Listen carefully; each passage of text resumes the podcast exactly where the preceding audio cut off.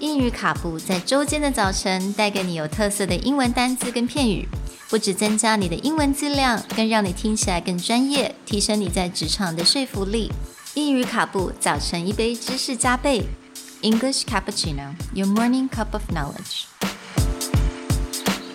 Good morning, everyone, Good morning. and welcome back to English Cappuccino.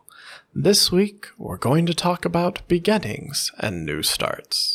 And we're going to start with the word Genesis. Genesis is a noun, meaning the origin or coming into being of something. This is spelled G E N E S I S. 那今天的单字 Genesis，那中文的意思就是形成、起源或者是创始。 Genesis is a word that people most often associate with the Bible. The Old Testament, Book 1 of the Bible, is the book of Genesis. Starting with the phrase, In the beginning, God created the heavens and the earth.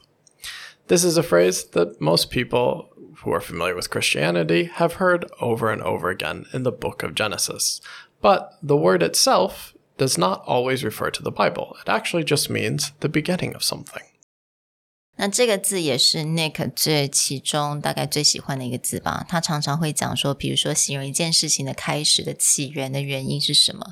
He would always use the word Genesis. Yes, very often in statements like the genesis of the idea or the genesis of this was. You'll see this very often in formal or scientific papers to mean back to the origin or the beginning of an idea. So it's that idea of the very start.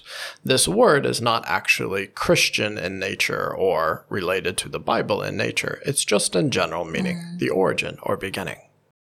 So the genesis of this particular podcast was to offer everyone different vocabulary and very useful vocabularies that we could use in our everyday lives and our business lives. Yes, that was the original idea that we started this podcast with.